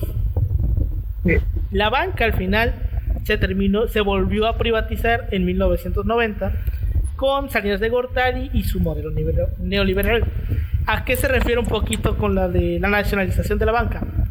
Hoy en día, pues tenemos un montón de bancos, ¿no? Banamex, Bancomer, Santander, etc, etc. Estos bancos no son del gobierno. Ante, eh, durante el sexenio de López Portillo, estos bancos no eran del gobierno.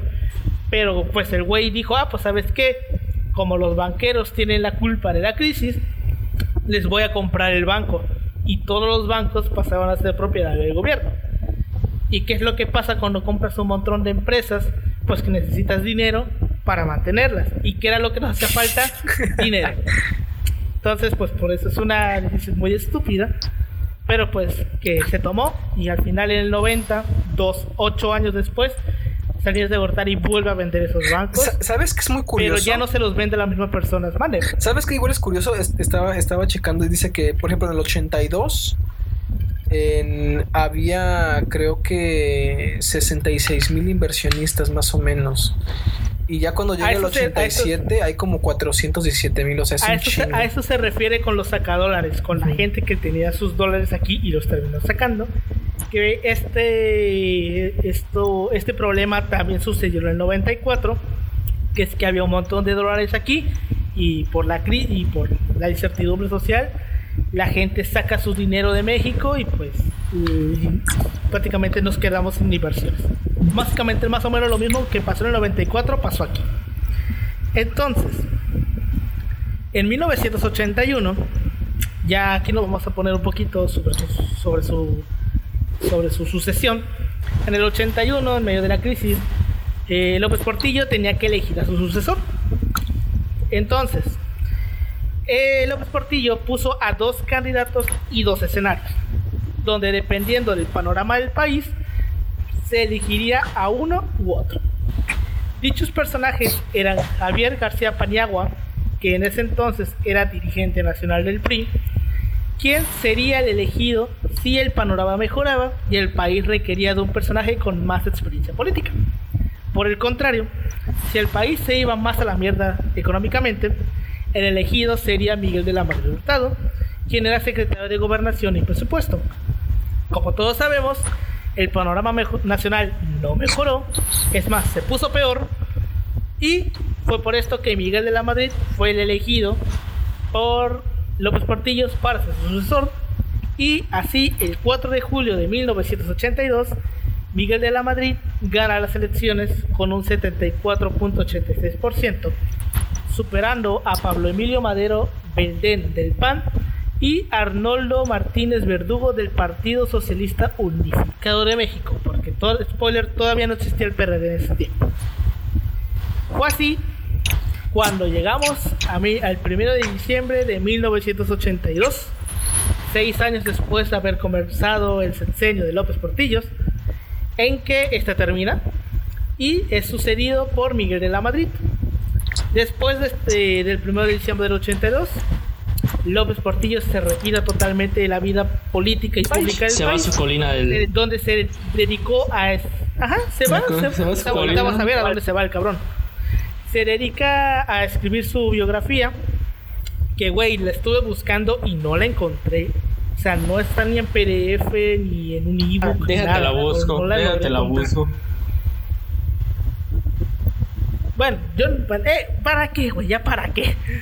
Entonces, escribe su biografía y otros libros con mediano éxito. Intentó probar suerte en el mundo del tequila creando una marca propia a la cual llamó Don Q, promocionada con su foto de charro vestido en etiqueta. O sea, el- vato era la, su propia imagen de su marca. mamá. Para nada era este, egocéntrico el güey. Para nada. Una vez ya retirado, se muda con su familia a una mansión con cuatro casas. O sea, era cuatro casas que formaban una sola mansión. Y cada casa era una para él y las otras tres para sus hijos. O sea, son una mansión de cuatro casas la cual estaba en los suburbios de la Ciudad de México, en un lugar al cual hoy se le conoce como la Colina del Perro, porque pues a López Portillo se le conoce como el perro. Esta casa fue obsequiada por su amigo Carlos Han González, padre del güey que ahorita está en Shark, en Shark Tank. Me parece que es Carlos Han. Este, Ah, No está ahorita sé, en el bueno, en cada residencia se instalaron 2.000 metros cuadrados de alfombra importada, tapices de seda, domos corredizos y amplias terrazas con Ya sabemos en qué se fue el dinero del petróleo. Además, en la casa principal, que era la suya, se adoptó un sistema de aire acondicionado especial para preservar la humedad de la biblioteca particular de López Portillo, que se estima que estaba en alrededor de 30.000 tomos. ¿De qué? ¿Quién sabe? libros, Por ahí libros encontré el dato de que eran 30.000 datos, puede ser libros vaqueros. Y a lo mejor y él tiene la mayor colección de libros vaqueros, nunca lo sabremos lamentablemente. Y en la misma biblioteca eri- erigió una cúpula que servía de observatorio. O sea, el güey vivía pues ahí decentemente. Humilde, humilde. Decentemente, o sea, ¿Cuál es humilde, la humilde. lección La con humildad, esto? la humildad. O sea, dirige Totalmente a un humilde. país en bonanza, dirígelo a la tragedia y vive como rico después. Esta es la lección. O sea, sabemos que todo el dinero del petróleo, pues, según es... es- Hombre, imagínate, Bueno, Imagínate pues, Echeverría. Echeverría sigue. o sea, imagínate Echeverría, Echeverría que tiene como va a cumplir va a cumplir 98 este año el güey, no sé si es 98 No se ha 99 muerto ese vato no todavía. Sí, No, Echeverría no se Echeverría muere, sigue o vivo, sea, güey. Echeverría sigue vivo. Sigue vivo. Vivito O y sea, el vato ya ni ha de poder caminar ni hablar, pero el güey sigue vivo. Y hasta el año pasado el güey seguía comprando su pensión, Ah, sí, sí. pensión que le da que le daban por ser presidente. Expresidente. De hecho, te apuesto, no sé, siento que se va a petatear el día que el ¿Quién PRI sabe? acabe. Yo apuesto a que el güey va a llegar a los 100 años. Oye, estaría muy, estaría muy irónico, ¿no? Sí. Sí. Yo apuesto que el güey va a llegar a los 100 años y ya después se va a morir. Yo creo que sí, a los 100 años sí llega.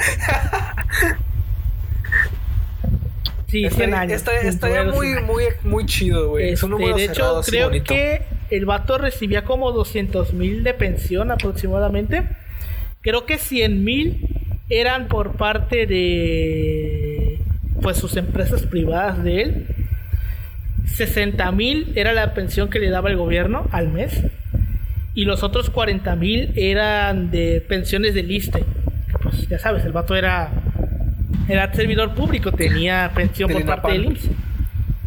Y pues ya cuando le quitan la pensión del gobierno, pues se quedan 140 mil baros al mes, que poquito no Sigue es. siendo, sigue, sigue, sigue siendo, Poquito no es. sigue siendo la Bueno, no conforme es con... lo que gana el rector de la UAD. Sí, sigue siendo un buen dinero el vato. Me acordé, ¿sabes qué? De este episodio de Los Simpson cuando el señor Burns va a que le Ah, den una así, semana más de vida. Así me imagino que hace Echeverría, güey. Va a que le den una Ya semana ves. más de vida y paga Bueno, 100 mil baros. No conforme con esto de su casa en las lomas de la Ciudad de México, López Portillo se hizo de una barranca en la exclusiva zona de Chapultepec. Esta barranca tenía alrededor de 8000 metros cuadrados para construir mansiones de aire de aires moriscos, mo- no sé, aires moriscos más bien sería, y granadinos a su madre y a sus morisco, ¿no? Alicia y Margarita. También le fue obsequiada la residencia de descanso Villa Margamar de 3.000 metros cuadrados, localizada en la playa de Pichilingüe en la bahía de Acapulco, cortesía de su amigo Joaquín Hernández Gálvez.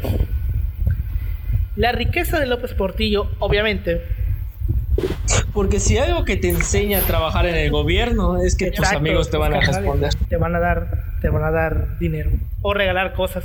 Los terrenos, terrenos No hace falta que te pelees baratos. por los terrenos de la porque te los regalan o te regalan mejores terrenos.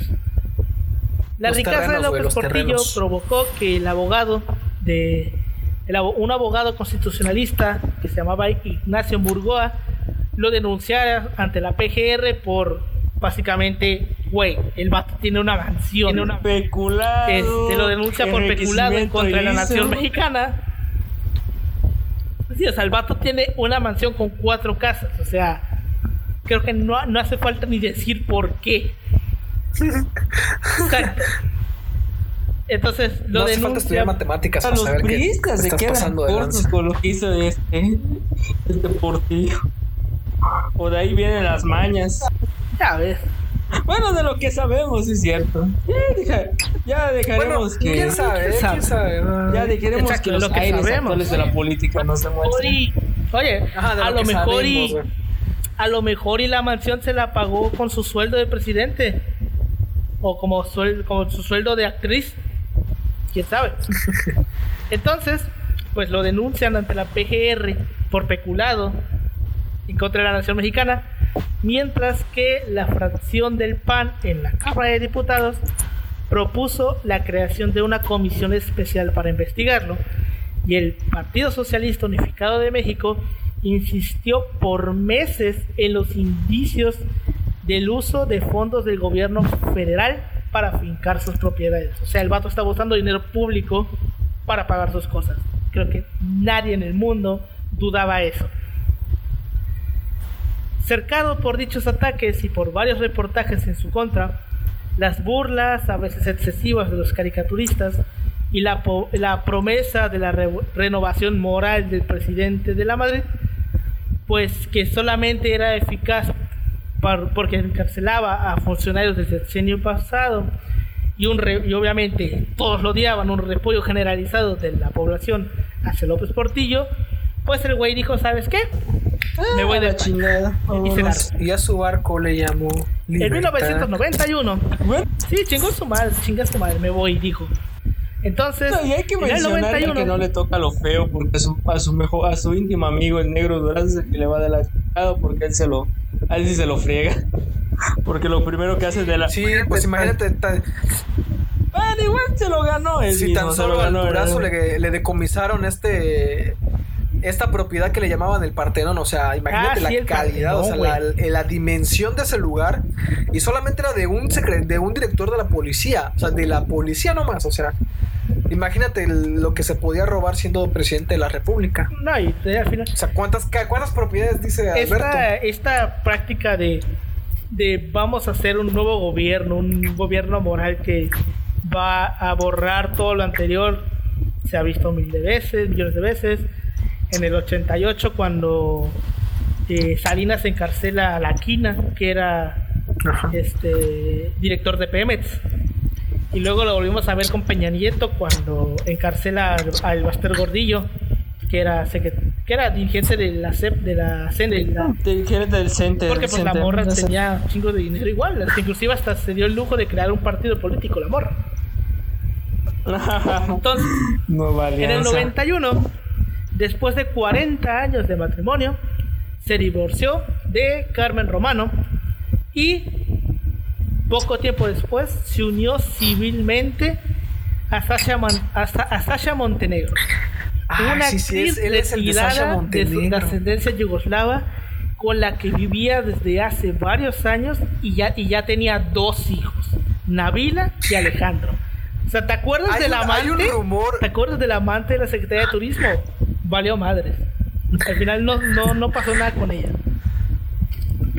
Había un rumor, ahorita que dice eso, de, en Veracruz, güey, precisamente, de que la esposa del Portillo encontró a Sasha Montenegro ahí en el... ¿Es Sasha Montenegro? Sí, Sí, ¿Sí? Montenegro. En, en- en- en un hotel ahí, creo que se llama Miramar, el hotel. Miramar sí. y en la, y la sacó de la sacó del país. O sea, le dijo, ya sácate la verga. Bueno, esta, esta no me la sabía, no había tiempo. escuchado. Pero Algo, hay una, hay una leyenda así ahí en Veracruz. De hecho, cuando pasas por ahí, el taxista luego te dice, mira, aquí en este hotel de, se- bueno, la es que, esposa que del no presidente sacó pasado la... en, Vera- en los hoteles de Veracruz. güey. o sea, en época de carnaval pasa de todo en esa, en esa calle. Bueno, Ay, entonces, ay, ay. eh, un mes, chécate esta madre, un mes después de la muerte de Carmen Romano, se casa eclesiásticamente con Sasha Montenegro. Un mes después. Durante la época, la etapa final de su, de su vida, fue víctima de diabetes y de las secuelas de una embolia que sufrió en 1996. Además de que pues se metió en otros pedos legales en el 97 porque demandó y ganó una demanda A una contra la periodista Isabel Arvide porque ésta insultó a su cónyuge ya que le cuestionó la paternidad de sus hijos menores y pues se- o- le cuestiona la paternidad, la paternidad de sus, de sus hijos menores y pues le dice como que estuvo raro el proceso de divorcio con Sasha Montenegro. López Portillo finalmente, después de mucho, fallece el 17 de febrero de, del 2004 en la Ciudad de México a los 83 años de edad, víctima de una complicación cardíaca generada por una neumonía. Sus restos descansan en el Panteón Militar del Distrito Federal y debido a que su muerte ocurrió durante el proceso de divorcio con Sasha Montenegro, pues la actriz es legítimamente viuda y pues se quedó con la herencia, básicamente. Con la, con la pensión. con la- que Con la pensión presidencial se la quedó la Sasha Quiero, Montenegro. quiero que el que nos esté escuchando, si tiene chance, busque a esta actriz. Porque la neta es, está guapa. O sea, es, Sí. es, es un, es un mujerón, la neta. Eh, guapísima, guapísima. De hecho, llegó a- hay, hay fotos. ¿Será que amaba a Portillo por sus buenos sentimientos? Puede ser. Puede, Puede ser, ser. puede ser.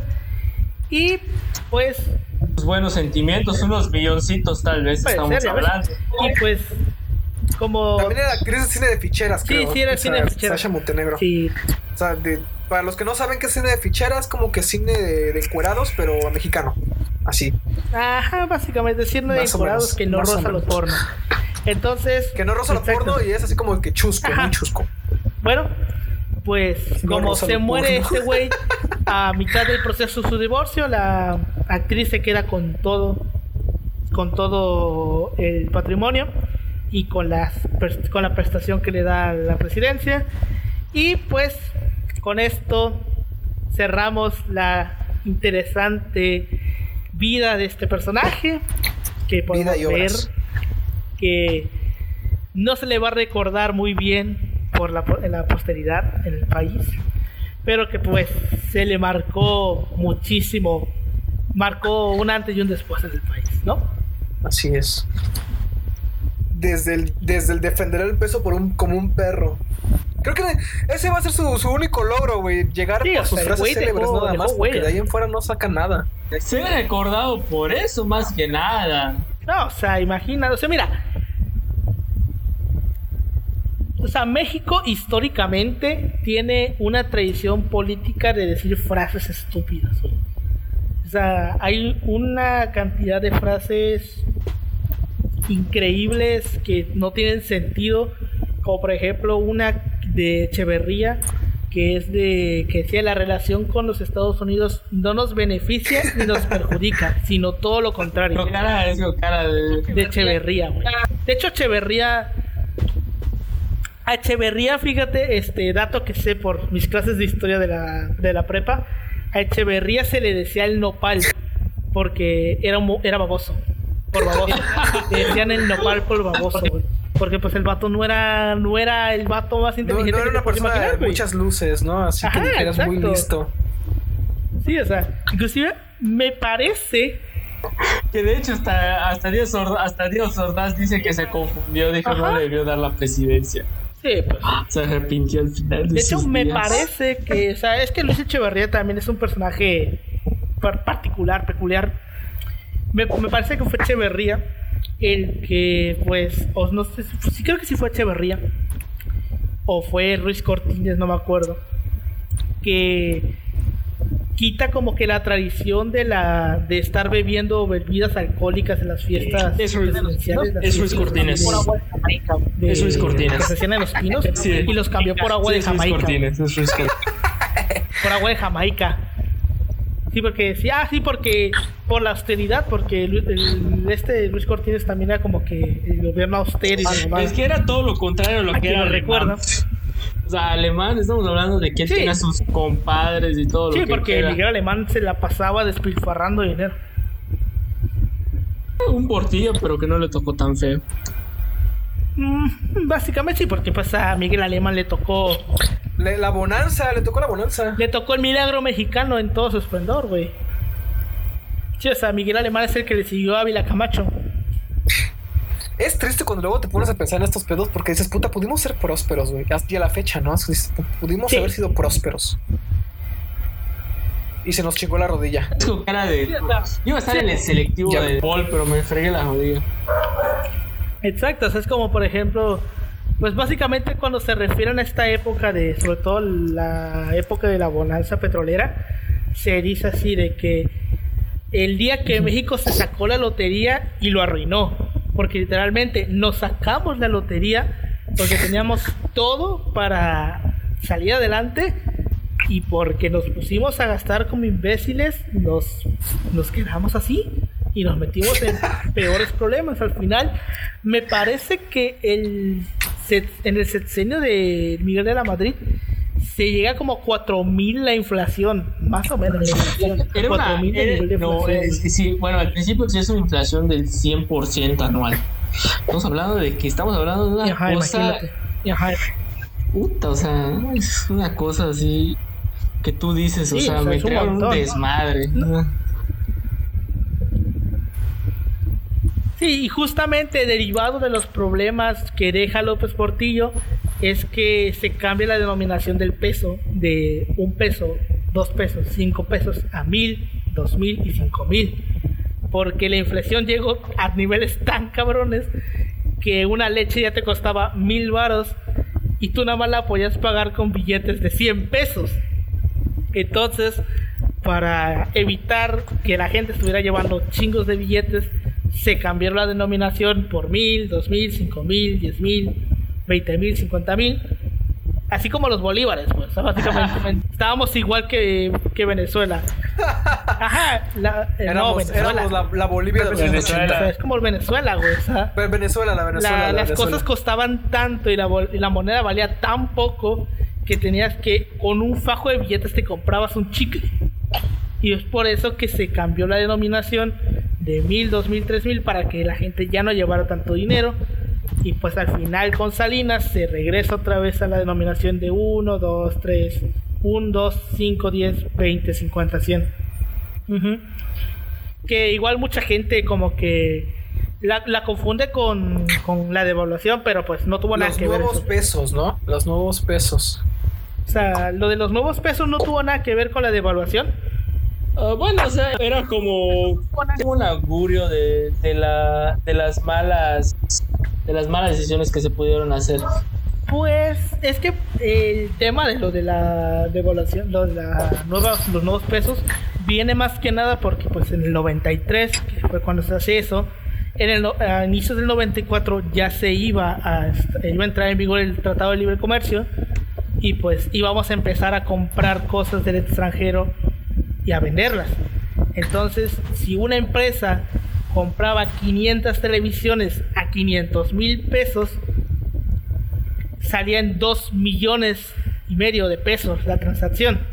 Ahora imagínate eh, a cuántos a qué cantidades se llegaban con inmuebles, con terrenos, con material industrial, se podía llegar a los miles de millones de pesos. Por algo simple. Entonces, para por una transacción ajá, más o menos simple. Por, ajá, por algo, en este caso sea algo más complejo.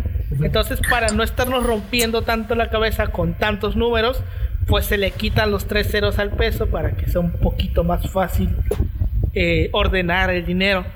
Y por eso se le, se le quitan los tres pesos al, al- peso en el 93 y no tiene absolutamente nada que ver con la devaluación que llegaría el año siguiente. Pero pues mucha gente lo asocia a eso porque pues fue un año antes. Bueno, entonces, ¿qué? ¿Comentarios sobre este personaje? ¿Algún comentario, Paulino?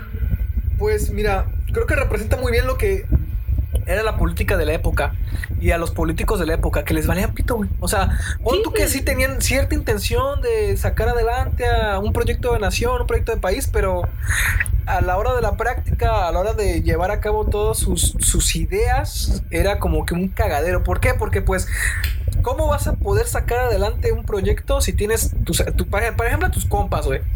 Tus compas en puestos importantes, a tu familia en puestos importantes. No tienes ni perra idea de materia económica, de materia fiscal. No tienes perra idea de nada. O sea, tú eres un abogado de carrera. Es como que quieres poner al ingeniero, güey, a redactar así chingomiles Ajá, de redactar páginas. un ensayo de 20 Ajá, páginas. tenías al, al- al- al- al abogado Jolopo decidiendo en materia económica, güey. O sea, sabes que esa madre no iba a terminar bien. Sí, o sea, Entonces- por, por eso los presidentes tienen sus asesores, güey, porque, Ah, o sea, siendo realistas, un presidente nunca va a poder saber todo, sobre todo. Para algo tiene el- expertos en su el- gabinete. El PRI en sus años dorados. Sí, el, sí, básicamente. Lo es el dorado PRI del en su así en su esplendor. máximo esplendor negativo. Sí, negativo. Por Mm. corrupción, por nepotismo, por, o sea. y Sí, por- y- ese- básicamente sería ese, ese periodo.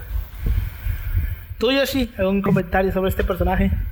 Un comentario sobre este personaje es ver una persona. ¿Cómo lo digo sin que suena tan feo? Ver una persona tan pendeja. Sería López Portillo, honestamente. ¿no? Ya ves. O sea, sí. estamos, habla- estamos hablando de que estamos hablando de que le dicen las cosas, mira las, si se los dicen de buena manera, mira el panorama está así.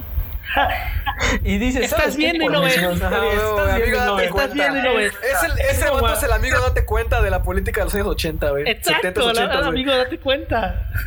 Estamos hablando de que es un personaje de que el PRI creo que de ahí sacó muchas de sus mañas. Estamos hablando de que al final pues le fue bien. Ya traía, ya traía. Pero, o sea, Ya traía sus mañas. Como que ya. O sea, pero vio lo que podían hacer. altos, podemos asociar con un presidente, con un presidente saliente, pero priista, pero esa sería otra historia de que hablar. Pero diría, pues le, pues, le- fue bastante, le fue bastante Ya bien al final de su vida. Pues bueno, Mansiones y sin ir a la cárcel. Una morra ah, sí, claro, por supuesto. Una Imagínate, una guapa. O sea, mansión. estamos hablando de que ser corrupto te lleva buenas. Una mansión en el DF y en Le Acapulco. fue bien, le fue bien. En ese aspecto. Pero pues al final yo siento que como el güey se murió antes de divorciarse, pues valió para pura verga lo que hizo, porque al final todo se lo quedó la esposa, güey. Y como dice Paulino, ¿será que realmente la que lo quería? O sea, Por o sea, sus ahí el, dilema. ¿realmente lo quería? A lo mejor y sí, güey, tenía labia. Si era labioso, puede que sí. Bueno, sí, o sea, pero si estamos hablando de labia, el que es bueno de labia era López Mateos, güey. También. Bueno, era López Mateos y al... Sí, López Mateos, porque Fox también tenía como que su, su toquecito, pero no tan... No tanto, es como que ya cuando te diste no. bueno, de- habría que hablar de, de Fox, güey, en su momento. Pero En un futuro, en un futuro. Del- Tenemos un montón de temas vacío. que... Un montón de temas. tenemos mucho material que sacar. Uf, o sea, México es una mina inal- in- interminable de, de, de historias de este tipo, de historias realistas, de historias surrealistas más bien. Y pues bueno, con esto llegamos al final de este bonito y hermoso podcast. Este fue el primer episodio Hecho eh, de un artesanalmente. proyecto hecho, hecho ¿cómo? artesanalmente. Artesanalmente con lo que tenemos. Artesanalmente. Porque pues por tema de que hay un maldito virus allá afuera, no podemos estar eh, en persona los tres, estamos a través de una llamada. Eh, como les digo, este es el primer podcast de este, el primer episodio de este podcast, al Chile así pasó. Déjenos sus comentarios aquí en YouTube. Nos puede contactar por las redes sociales, en Facebook como al Chile así pasó, en Instagram y Twitter como así pasó podcast. Nos pueden mandar sus comentarios sobre qué les parece el programa, consejos sobre todo, que, Consejos, que nos vamos a- maldiciones, nos vamos a groserías, lo que quieran, güey, lo que quieran. Ajá. Si nos quieren decir este derechairos, chairos, huevo, con toda sí, güey, libertad. así que O sea, un favor, un favor así, un poco importante. O sea, cuiden su ortografía porque luego es un poco molesto no, no poder leer Nah, bien. nah. No, no, sí, así, así, eso es parte de Ah, no la- importa, no importa, no de, importa. de- de preferencia, de preferencia. Ah, obvio, obvio, obvio. Pues bueno, con esto nos despedimos. Muchas gracias por habernos escuchado en este, en este podcast, en este episodio. En el futuro, pues intentaremos mejorar un poquito lo que es la narración, si se puede hacerlo con video. El, el plan original de este episodio era hacerlo con video, pero por problemas técnicos de red La pues po- la- no, la- la no se humildad, puede, la la, humildad. pobreza, el internet tercermundista que tenemos sí, en este oye, país. la neta, sí, de internet tercermundista. No estamos Mundista. en Ciudad de México, estamos en entre En Veracruz, provincia. en provincia, entre, En Ver- provincia, entre. Coatzacoalcos, Cancún. Estamos en el sureste de. México. Así que no nos pidan mucho. Exacto. Aquí todavía vemos una lechuza y le, le ponemos un batazo en el, en el hocico. Bueno, pues bueno, muchas gracias por habernos Muchas escuchado. gracias. Muchas gracias, Muchas, muchas por gracias escuchado. por escucharnos. Nos vemos las, eh, la siguiente semana en este podcast, en su podcast de preferencia. Y esperemos que le vaya bien. Y, y recuerden, sus amigos de la primaria pueden ser sus pro- los- el próximo presidente de México. Así que no los dejen de, No le peguen al gordito no de les la dejen de hablar. No los dejen de hablar. Muchas gracias. Hasta luego.